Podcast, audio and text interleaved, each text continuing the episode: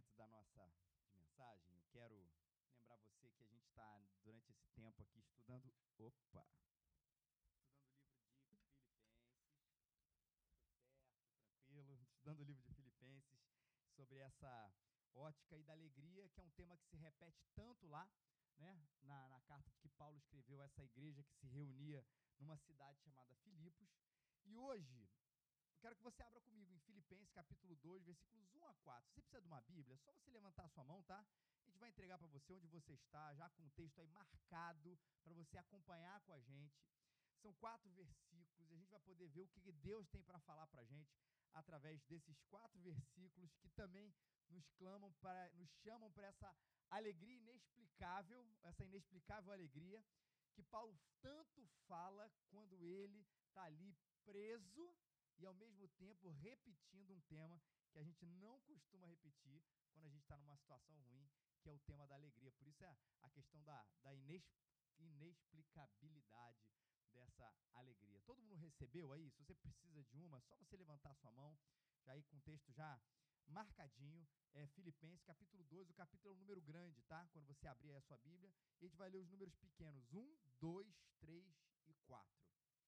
E diz assim a Bíblia: Portanto, se há em Cristo alguma exortação, alguma consolação de amor, alguma comunhão do Espírito, se há qualquer sentimento profundo ou compaixão, completai a minha alegria, para que tenhais o mesmo modo de pensar, o mesmo amor, o mesmo ânimo, pensando a mesma coisa.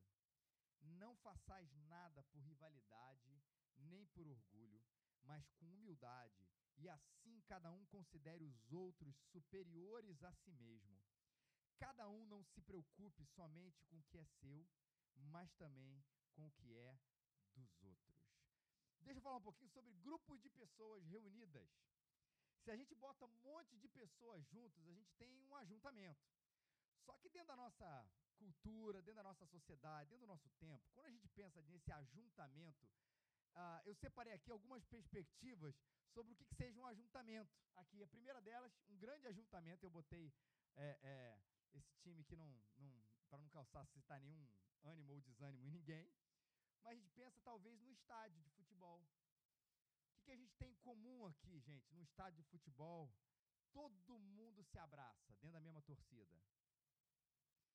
Todo mundo vibra junto, não é verdade? Todo mundo chora junto quando é preciso chorar naquele momento que perde, perde um campeonato ou perde a partida. Todo mundo comemora junto. E é bom demais para quem vai ao estádio quando participa dessa pegada, dessa vibe, dessa coisa junta, não é? Mas a relação que é boa, como essa no estádio de futebol, ela é ao mesmo tempo passageira. Tem muito movimento ali tem muita vibração, mas não tem profundidade. Acaba o jogo, aquele senso de comunidade que a gente tem quando está num jogo de futebol, ele simplesmente acaba quando o jogo acaba. E aquele desconhecido a quem nós abraçamos no momento do nosso gol, continua desconhecido. E se passar pela gente no meio da rua, a gente nunca nem vai lembrar quem era. Aí são as coisas boas e as coisas ruins desse ajuntamento chamado estádio de futebol. Vamos falar do segundo ajuntamento aqui. Esse aqui eu já falei algumas vezes. Passa aí para mim, Lucas, por favor. Esse aqui é o avião. Eu gosto dessa comparação porque eu tenho usado ela uh, muito comumente aqui quando vai falar de ajuntamento. Quem surgiu com essa ideia foi um pastor chamado Ed Stetzer. Qual é a história do avião? Todo mundo ali tem o mesmo objetivo: chegar a algum lugar, mesmo que a gente chegue a partir de um lugar e a partir daquele lugar, numa escala, você vá para o outro, mas todo mundo tem o mesmo objetivo, que é chegar naquele lugar. Todo mundo está sendo guiado pelo mesmo piloto. E existe ali uma unanimidade e uma confiança absoluta naquela pessoa que está guiando, que está pilotando aquele avião. A gente está sentado junto, a gente está um do lado do outro, mas não existe amor pelo menos na, na sua quase sua totalidade, dos desconhecidos. Talvez quando a gente sente do lado da gente, daquela pessoa que a gente conheça, a isso sim. Mas mesmo tendo tanta coisa em comum ali, não existe também nenhum senso de comunidade. a par, mesmo que a gente esteja uma latinha de sardinha, um do lado do outro, coladinho, brigando no cotovelo, comendo da mesma refeição, indo para o mesmo lugar, confiando no mesmo piloto, ninguém, ninguém, absolutamente ali ninguém, provoca ou desfruta daquele senso de comunidade. Vamos falar de um outro ajuntamento aqui, uma empresa. Numa empresa existe colaboração. Numa empresa existe um objetivo, seja ele macro na empresa, ou seja ele um pouco mais micro na sua equipe de trabalho, naquele seu, naquela sua pequena comunidade, há na maioria das vezes, na maioria das vezes, relação. Mas entenda bem, não existe intimidade. Talvez você diga para mim, não. Nesse ponto você se enganou, Felipe, porque os meus grandes amigos, eles são do meu trabalho. É verdade. Mas vocês não estão ali para serem essa comunidade de amigos. Não como primeiro objetivo. Ninguém junta aquele grupo e fala assim: poxa, a gente precisa montar aqui essa equipe de trabalho. Vamos contratar cinco melhores amigos para eles estarem juntos aqui. Isso é a coisa mais importante. Tudo bem que é uma equipe médica, mas a gente vai trazer um engenheiro, a gente vai trazer um eletricista, a gente vai trazer um professor, porque eles são amigos. Não é isso. Talvez a partir daquilo ali, nesse ambiente, para além do trabalho, se gere ou se tenha uma intimidade. Mas a intimidade não é o objetivo. E a gente poderia falar de outros e outros e outros tipos de ajuntamento, a gente poderia falar de outros e outros tipos de grupos de pessoas, mas eu quero falar para vocês do belíssimo exemplo, profundo e verdadeiro, confuso, planejado e necessário ajuntamento que a Bíblia nos chama, nos fala e nos convoca a sermos, que é a igreja. Como num estádio, tem essa vibração da gente estar junto, tem emoção, tem o choro, mas vai para além disso. Como num avião, a gente está indo para o mesmo lugar, a gente senta junto, a gente é dirigido pelo mesmo piloto. E a gente confia absolutamente cegamente nele, mas vai além disso. Como numa empresa, a gente colabora junto, a gente tem o mesmo objetivo de trabalho também, a gente se vê com frequência, mas ele vai além disso, porque nós somos, e essa é a grande, ou talvez a principal metáfora da Bíblia quando fala sobre igreja, nós somos uma família. A gente não se chama na igreja de conhecidos. A gente não se chama de colegas. A gente não se chama de parceiros. Mas a nossa identificação coletiva é que nós somos irmãos. Irmãos. Quando a gente não sabe o nome, a gente é querido. Também, né? Porque a gente nem sempre sabe o nome. Ou a gente usa mais ainda o irmão, né? Ô, meu irmão, que bom te ver. Não sei seu nome, você está na igreja há 20 anos, mas que bom te chamar de irmão. Mas não é à toa que a gente é chamado aqui, a gente se coloca nesse ambiente de irmandade, de irmãos. Porque a Bíblia nos diz que nós temos um Pai. E ela identifica e ela coloca Deus exatamente dessa maneira. E não é à toa que essa metáfora também do Pai ela aparece. Porque afinal, esse nome do Pai aparece mais do que a metáfora, porque ele é de fato o nosso Pai.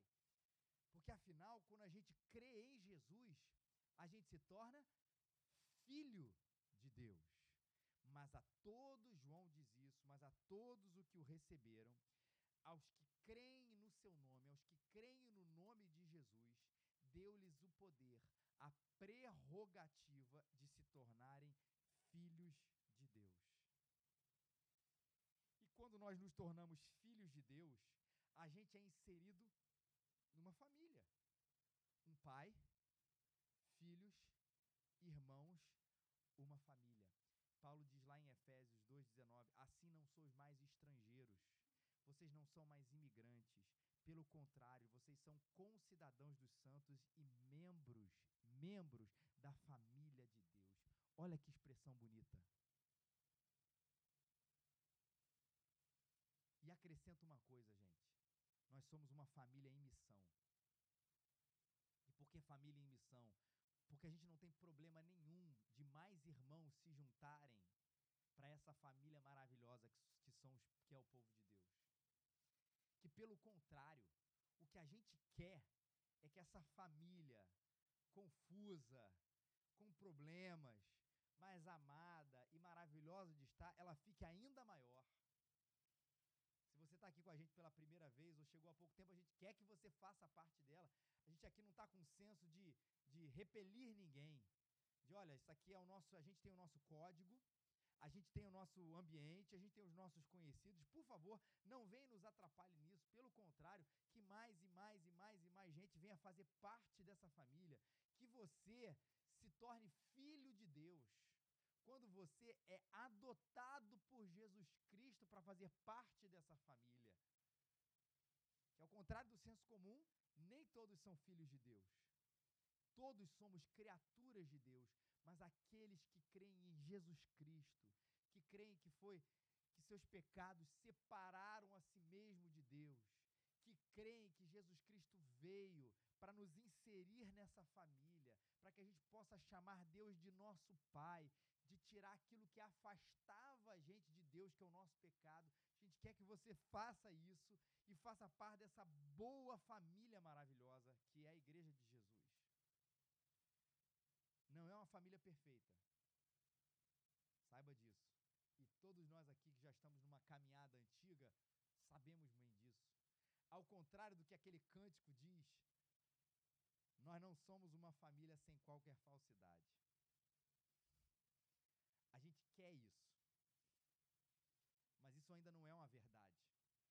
Porque todos nós temos as nossas próprias falsidades Todos nós temos as nossas próprias maldades, que juntas se tornam as nossas maldades, as nossas falsidades. Só que a gente está querendo superar isso. E por que, que Deus não simplesmente, guarda bem isso, por que, que Deus não simplesmente tornou você filho de Deus e falou assim: vai e fica sozinho? Por alguns motivos. Primeiro, porque nós somos criados como seres gregários, como seres sociais. Ontem mesmo eu fiz um casamento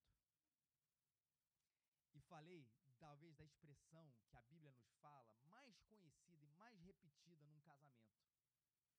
Não é bom que o homem viva só, ou que o homem esteja só. Deus olhou o primeiro homem ali e falou assim: não é bom que esse cara esteja só. E naquele momento, claro, ele cria a mulher. E ele cria aquele instinto de família. Mas não é à toa que a gente é família de Deus. Porque ninguém, ninguém, ninguém, por mais que acredite e tente repetir isso, encontra no individualismo, nesse segregacionalismo pessoal, um sentido da vida. Já citei o filme aqui. Vou citar de novo, que é daqueles filmes top 5 da minha vida, Na Natureza Selvagem. Tem no Netflix, tá? Se você não tiver Netflix, eu tenho DVD lá em casa, te empresto. Você vai me devolver quarta-feira. A natureza selvagem é um homem que resolveu fazer esse, esse, movimento de viver. É uma história verídica, tem o livro e tem o filme. Resolveu fazer esse movimento de sair né, da, sua, da sua família, tinha lá suas crises com a família, e viver de maneira sozinha, solitária, na natureza selvagem. Daí vem o nome do filme. Então ele vai andando lá para o Alasca, queima a identidade, queima dinheiro, literalmente. Queima o cara, não quer ser mais nada, quer viver como um ermitão na, na, na natureza frase também, que fica aquela frase do filme, é que a felicidade só é verdadeira quando ela é compartilhada. O homem que vai buscar, e esse é um dado do nosso tempo, o homem que vai buscar o sentido, a felicidade, isolando-se de qualquer coisa, ele vai perceber que a felicidade é real quando ela é compartilhada. Na nossa cultura pop, a gente tem talvez um dos elementos mais famosos também da história do cinema, que é o famoso Wilson. Para você que não viu o filme, que é uma contradição em termos no, no, no nome em português, né? O filme se chama O Náufrago. E o homem cai de um avião e fica sozinho numa ilha. Nenhuma nau, né? Como é que falaria isso? afunda, não é esse o termo correto? Então, não existe náufrago no filme O Náufrago, é isso, acabou com a nossa infância. Mas esse homem vive sozinho numa ilha e ele vai fazer de uma bola de vôlei, cuja marca é Wilson, por isso ele chama de Wilson, o seu companheiro. E aí, esse aqui é o Wilson, para quem não viu o filme, muitos acredito que a maioria de nós já viu ele. Mas o que, que ele faz? Ele não apenas cria ali um companheiro, ele interage, ele conversa, ele reclama, mas ele não está maluco. Tanto é que depois ele volta do seu naufrágio, ele volta do seu período de isolamento e vai conviver de novo com as pessoas na, na, na civilização, por assim dizer, ou no, na sociedade. E ele está absolutamente normal, com as suas experiências ali, solitário na ilha, mas ele precisava de alguém a quem ele pudesse conversar, brigar, interagir. Ué, fica três dias sozinho num lugar e você vai ver como você não vai interagir bastante com você mesmo. Não é sinal da nossa loucura. É sinal, tudo isso, gente, do nosso desejo de relacionar-se que é intrínseco a gente. Na qual eu e você podemos fugir, mas nós não conseguiremos escapar, está aqui dentro. De pertencer, Deus criou a gente assim. Na verdade, a própria Trindade, Deus Pai, Deus Filho e Deus Espírito Santo funciona dessa maneira. É uma perfeita harmonia. Eles são um, mas são três. É uma relação ali do Pai, do Filho e do Espírito Santo. E a gente também, a gente busca essa comunhão. A gente busca essa unidade a gente busca esse senso de pertencimento, esse relacionamento juntos, e Deus criou esse ambiente para que a gente pudesse fazer isso, chamado igreja. Essa unidade, guarde bem isso, gente, ela se manifesta de uma maneira muito clara, se manifesta de maneira muito concreta aqui na igreja local. Porque quando a gente vai falar sobre essa unidade, sobre esse relacionamento, sobre esse pertencer de igreja, a gente não está falando apenas de igreja no sentido macro da história, a igreja de Cristo, o reino de Deus, como um todo, mas a gente está falando também disso aqui, desse chão aqui, desse ambiente aqui, desse lugar aqui, que se chama raízes.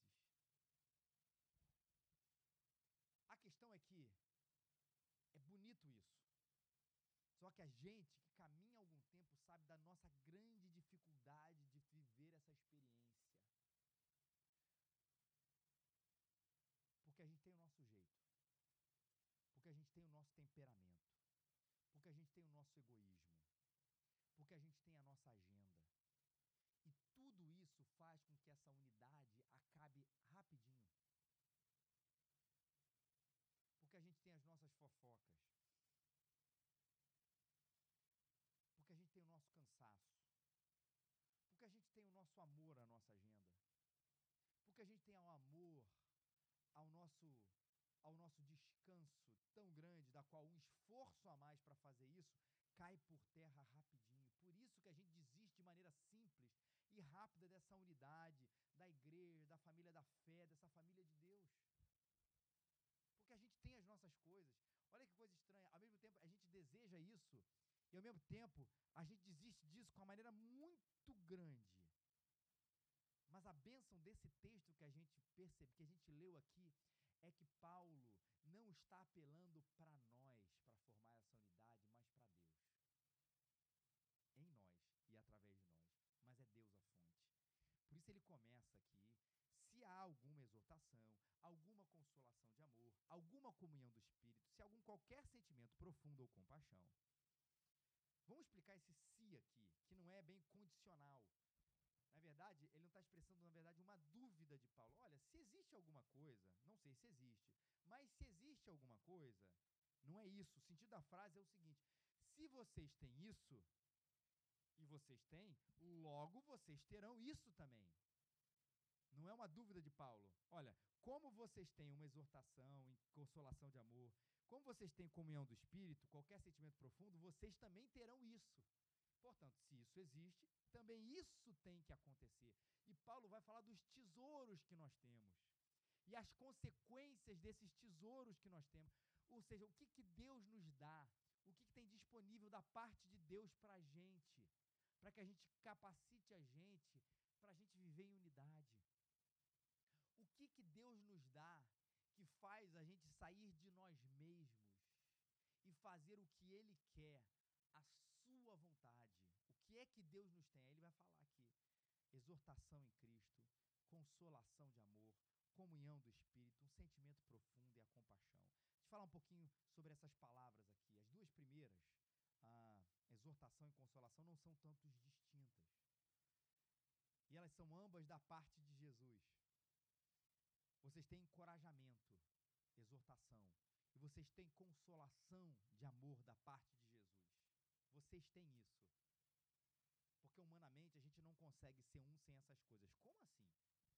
Bom, se existe alguma coisa dentro da nossa relação aqui, dentro do nosso senso que a gente está procurando de unidade e nos desanima, e volta e meia essas coisas aparecem, a exortação, o encorajamento que Cristo faz dentro da gente consegue fazer com que a gente supere isso. Vamos lá, vai lá, anda mais uma milha, ama teu irmão, fica junto, procura, vai lá, encorajar isso é estar tá junto. Vai lá, vai. Ele faz isso. Não é a gente. Não é dentro de mim que eu procuro. Ele faz isso em mim. Consolação. Ah, gente, quem aqui não já foi ofendido numa comunidade, seja ela qual for? Quem aqui já não foi ofendido no trabalho? Às vezes não de maneira tão direta, uma ofensa pessoal, mas o ambiente nos ofendeu, ou aquela indireta nos ofendeu, aquela coisa nos ofendeu. Quem aqui não foi? Quem aqui não já foi ofendido na família? Quem aqui não já foi ofendido aqui numa comunidade chamada igreja? Porque a gente é, porque nós somos feitos de gente imperfeita, a gente não está escondendo isso aqui em hipótese nenhum. Aí vem o consolo. Aquele senso de amargura. Deus vai lá e nos consola. E fala: não abandone a unidade. Eu criei você para isso. Isso está disponível para a gente. Isso que é bonito no texto que Paulo está dizendo. Ele não está falando assim, sejam uma unidade e se virem. Eu estou com vocês. O que é que vocês precisam? De força, de encorajamento? Eu tenho. O que, é que vocês precisam? De consolo para superar uma dificuldade, um trauma, uma ofensa? Eu tenho. Porque vocês têm comunhão do Espírito.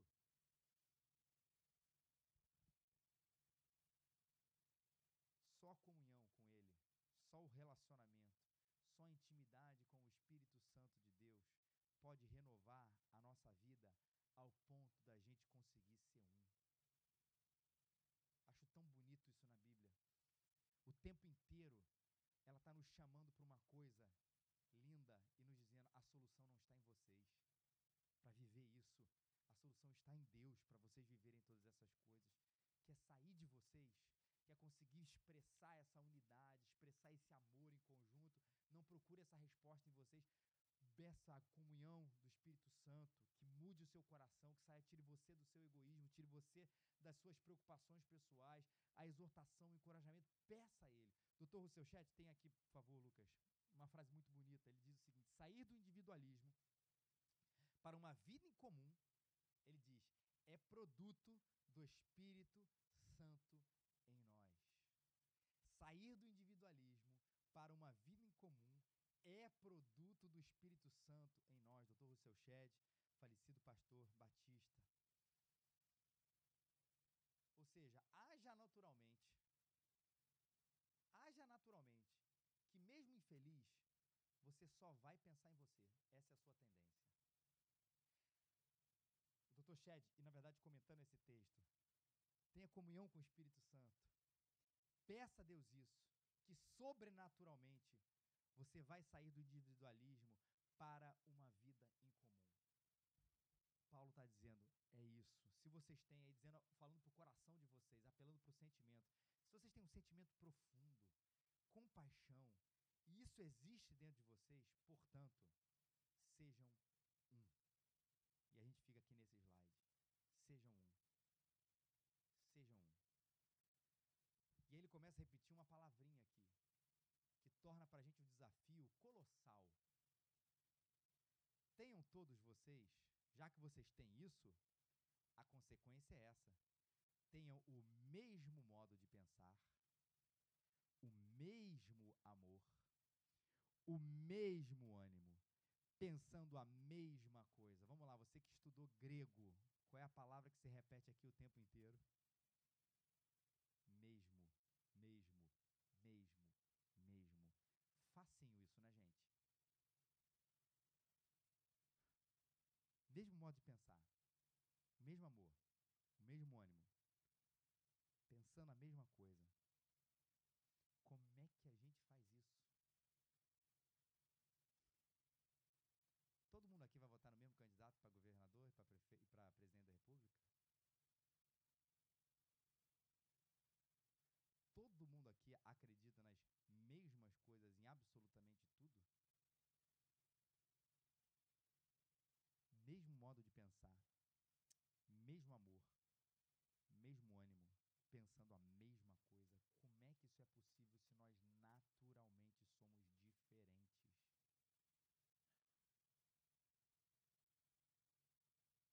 Deixa eu explicar aqui. Vamos resolver essa tensão. A gente precisa ter o mesmo propósito. A gente precisa ter a mesma disposição. E aí sim a gente precisa ter o mesmo amor. Mesmo quando nós temos uma grande diversidade. O que, que a gente quer dizer com isso? A gente quer ter a mesma coisa, o mesmo propósito, que tem a ver com o reino de Deus, os valores de Deus. Nós iremos a mesma coisa, disposição quer dizer isso.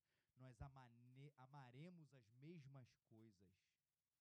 Mas de maneira geral, o que a gente quer é conhecer Deus, é viver com Deus, é falar de Deus e amar o que Deus ama. E no meio disso tudo, ainda assim, preservar essa palavra da qual eu vou explicar muito claramente daqui a pouco, a nossa diversidade.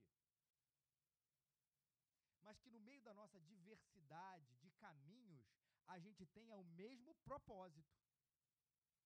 E é isso que Paulo aqui está explicando aqui para a gente. Talvez a gente implique com caminhos diferentes, mas o fato é, é que nós queremos amar a Deus.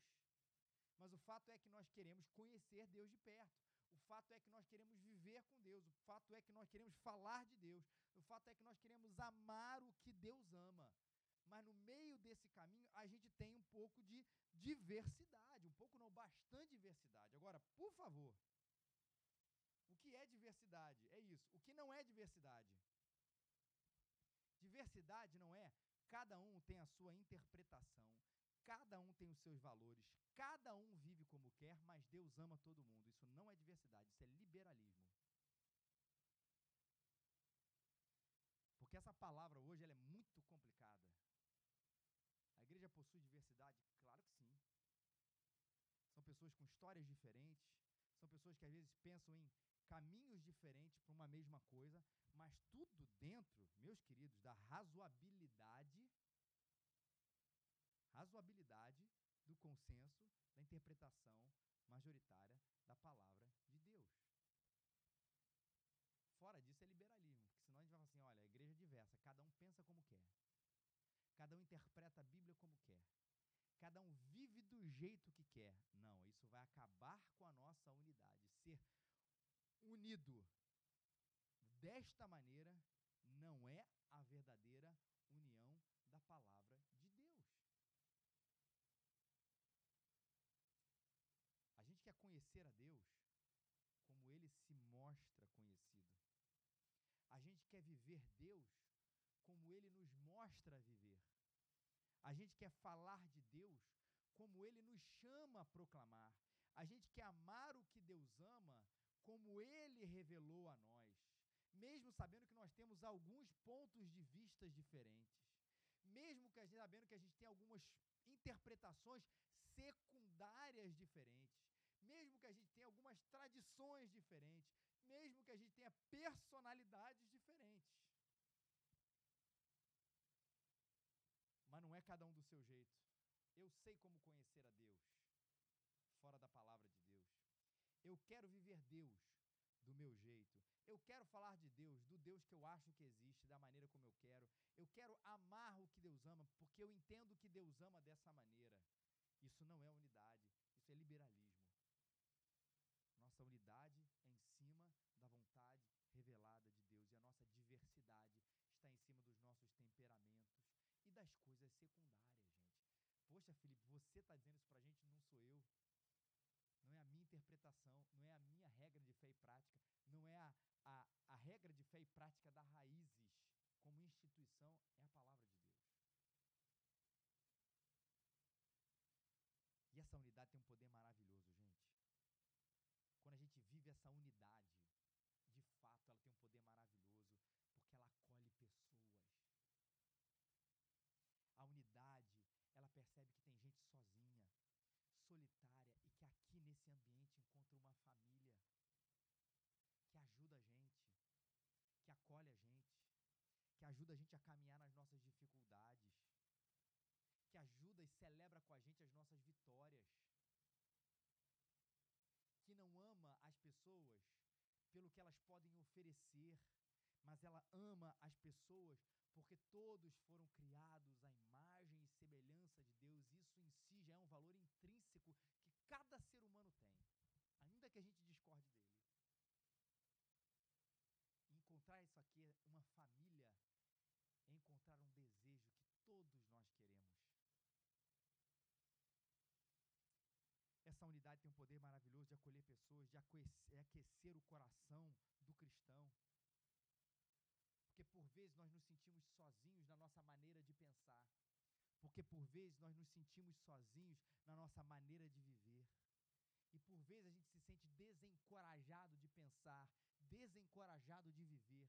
Mas quando a gente entra nessa comunhão aqui gostosa, nesse relacionamento maravilhoso, nessa unidade maravilhosa, isso aquece o coração, encoraja a gente, continua assim. Eu também penso assim. Eu também vivo assim eu também tenho essa dificuldade, vamos andar junto. Eu também tenho essa, essa, essa, esse problema.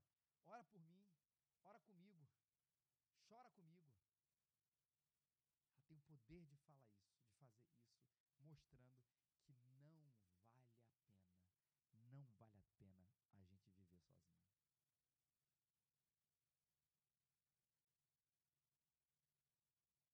E o que, que pode atrapalhar isso, gente? versículos 3 e 4 falam para a gente: Nada façais por rivalidade, nem por orgulho, mas com humildade, e considere os outros superiores a si mesmo. Cada um não se preocupe somente com o que é seu, mas também com o que é dos outros. O que, que pode atrapalhar isso, gente? Aí é para a gente olhar para a gente e falar assim: não, eu quero fazer parte do problema, não, eu quero fazer parte da solução. A nossa rivalidade, como o texto diz aqui para a gente. Nada façais por rivalidade. Sabe aquele momento terrível na igreja, onde ela começa a ter os grupos? Família X versus família Y.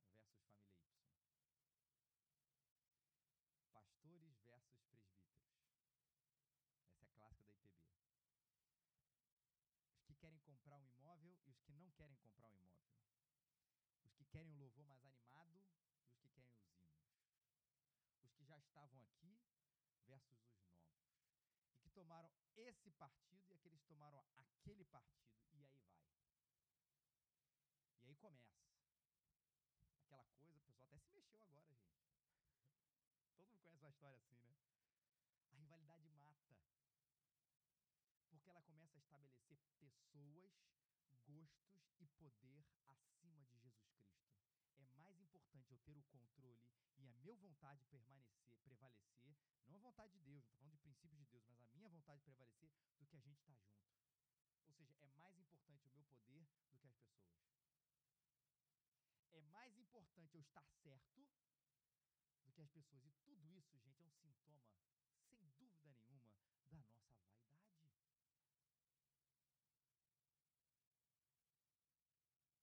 Por isso que Paulo fala, de, fala depois: não façais nada por rivalidade e nem por orgulho. Paulo está falando de uma prática e de um sentimento. Não fica com essa rivalidade, fruto desse orgulho. Ou como o texto diz aqui também, essa palavra pode ser traduzida como a famosa vanglória, que é muito legal essa palavra, né? É uma glória vã mesmo. A impressão que tem é que, vamos dizer assim, o grupo X ganhou 70 mil aspas do grupo Y. Então ele ganhou uma glória, que é absolutamente vã. Subiu no pódio e aquele tesouro, aquele troféu, aquela medalha não vale absolutamente nada.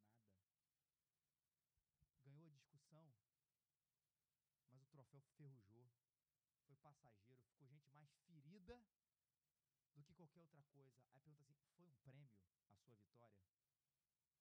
Você de fato ganhou alguma coisa? Talvez tenha ganhado uma medalha de parabéns, a sua vontade prevaleceu, mas olha quantas pessoas tristes e corações feridos. E deixa eu dizer para uma coisa para vocês: nós somos uma igreja nova.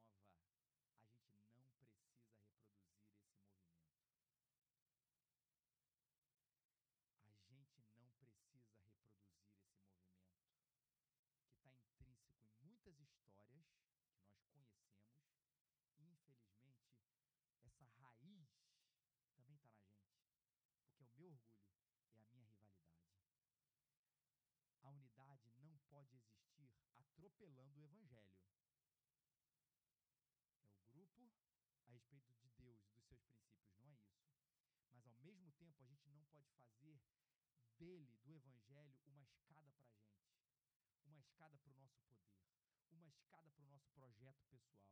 A gente não pode encarar a comunidade como uma coisa que nos serve, mas uma família onde nós servimos uns aos outros. Amém, gente? Vou falar desses últimos dois remédios aqui. Considerar os outros superiores a si mesmo. E não se preocupe somente com o que é seu, mas também é dos outros. Paulo fala do antídoto aqui. Vamos viver essa história?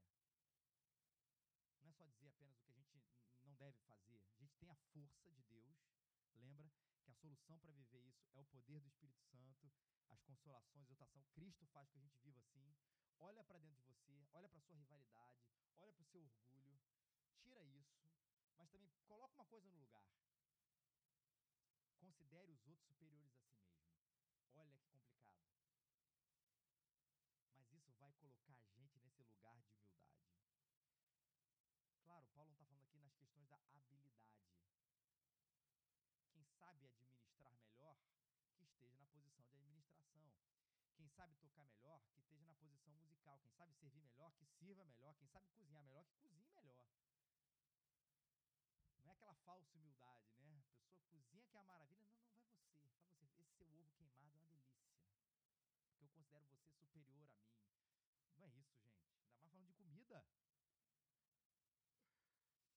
que a gente faça com alegria, mas faça com excelência.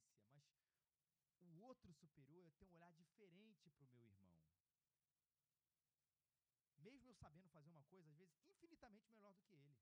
E não há nenhum problema, e não há nenhuma soberba nisso. Nenhuma soberba nisso. Que bom. Tem talentos diferentes aqui. Mas ele não é meu concorrente. Ele não é para ser desprezado aquilo que eu falei no início, ele carrega a imagem e semelhança de Deus e precisa ser tratado com essa sacralidade. Aliás, abre parênteses, foi o cristianismo batendo na tecla de que cada um foi criado a imagem e semelhança de Deus, que é por base toda essa doutrina de valor do indivíduo nasceu aqui, dessa realidade, há muitos e muitos anos atrás. O outro tem uma coisa a me ensinar. Eu sei que a gente costuma usar a, a, a história da mula de, Abala, de, de, de Balaão como uma história até brincadeira, jocosa com isso. Para quem não conhece, lá no Antigo Testamento, ah, na primeira parte, muito tempo antes de Jesus, uma mula, literalmente uma mula, falou o que Deus queria falar lá para uma pessoa. A gente às vezes usa esse, essa, essa, esse episódio para dizer assim, pois Deus falou através de uma mula que fale também através do Filipe. Aí fica aquela brincadeira, né, de Filipe. Mas esse texto precisa humilhar a gente, no bom sentido mesmo. Que, cara, de fato, Deus usou uma mula. Qualquer um. E a gente poder olhar para o outro com esse carinho. Que Deus usa qualquer pessoa. De que uma pessoa que talvez saiba infinitamente menos do que a gente, ainda assim tem alguma coisa a nos ensinar se não é na academia, se não é naquele conhecimento de um texto, é no coração, é na prática, é na vida de que aquele outro precisa ser ouvido. E humildade consegue gerar essa unidade maravilhosa. Esse é o primeiro remédio. E o segundo é não se preocupar somente com o que é seu, mas também com o que é dos outros. E aí, não é apenas a disposição do coração, não é apenas, mas inclusive é olhar para o outro, mas Paulo está está chamando a gente agora para ação. É o olhar e é uma ação. Quer promover unidade? Se preocupe com o que é seu, sim, mas também com o que é do outro. Isso bagunça a agenda da gente. Isso bagunça o nosso tempo. Isso bagunça as nossas prioridades. Graças a Deus por isso. Graças a Deus por isso. De maneira que, se um membro sofre, todos os outros sofrem com ele. Quando um membro é honrado, todos se alegram com ele. Ora, vocês são corpo de Cristo e cada um de vocês, individualmente, é membro desse corpo. 1 Coríntios 12, de 26 a 27. É assim que isso funciona. Não preocupar apenas com, com o que é meu, mas com o que é do outro. E isso é lindo. Eu sempre digo isso aí quando falo de comunhão, é revolucionário nos tempos onde nós queremos, na verdade, construir verdadeiros castelos para a gente. Um lugar um ambiente, um ajuntamento, onde o outro também é a minha preocupação, onde o aperto do outro é o meu aperto, onde o choro do outro é o meu choro. E sendo solidário, a alegria do outro é a minha alegria, e sendo solidário assim, a gente vai ter essa unidade maravilhosa que Jesus nos chamou para ter e para viver. Jesus foi assim. Ele e o Pai, ele disse: Eu e o Pai nós somos um. Ele, Jesus, se entregou por nós. Ele, o Salvador, disse: Eu não vim para ser servido, eu vim para servir e dar a minha vida em resgate de muitos. Ele, o nosso Salvador, que é o nosso exemplo, ele abdicou da sua vida para nossa salvação. Ele, o nosso Salvador, se esvaziou para viver aqui no nosso meio, que é o texto da semana, daqui a duas semanas, que dá base para tudo isso que a gente falou aqui. Ele, o nosso Salvador, foi assim e chamou a gente para ser assim também. Transformou o nosso coração, tirando a gente do inferno, do inferno que é viver para nós mesmos, e colocou na nossa vida uma nobre e plena propósito e atividade, viver um para o outro debaixo da graça de Deus. É viver um para o outro debaixo do evangelho de Deus. Viver para si, acredite, é um inferno. O céu, a igreja, o reino de Deus é uma comunidade por mais difícil que isso seja, é maravilhoso a gente viver assim. E uma das maneiras da gente expressar isso, gente, é também através da, da ceia, que a gente vai participar aqui agora. A ceia, celebração da ceia, fala também sobre essa unidade. Assim como um pão é um, mas ele é repartido em vários pedacinhos, Assim também é a igreja de Jesus. Somos um. Somos vários pedacinhos, mas a gente está feliz de estar tá unido. E a ceia vai lembrar isso. Cristo nos comprou, nos salvou, para também nós sermos corpo que reflete a unidade que Cristo nos chama a viver. Em João capítulo 6, ele nos disse: Em verdade, em verdade vos digo se não comerdes a carne do filho do homem, não beberdes o seu sangue, não tereis vida em vós mesmos. Quem come a minha carne e bebe meu sangue tem a vida eterna, eu o ressuscitarei no último dia. Porque a minha carne é verdadeira comida, o meu sangue é verdadeira bebida. Quem come a minha carne e bebe meu sangue permanece em mim e eu nele. Assim como o Pai que vive me enviou, eu vivo por causa do Pai.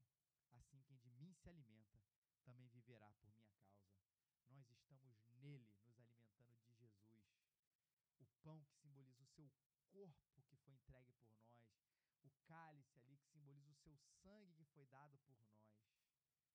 E a gente aqui como igreja, simbolizando o seu corpo vivo e real, testemunho da sua glória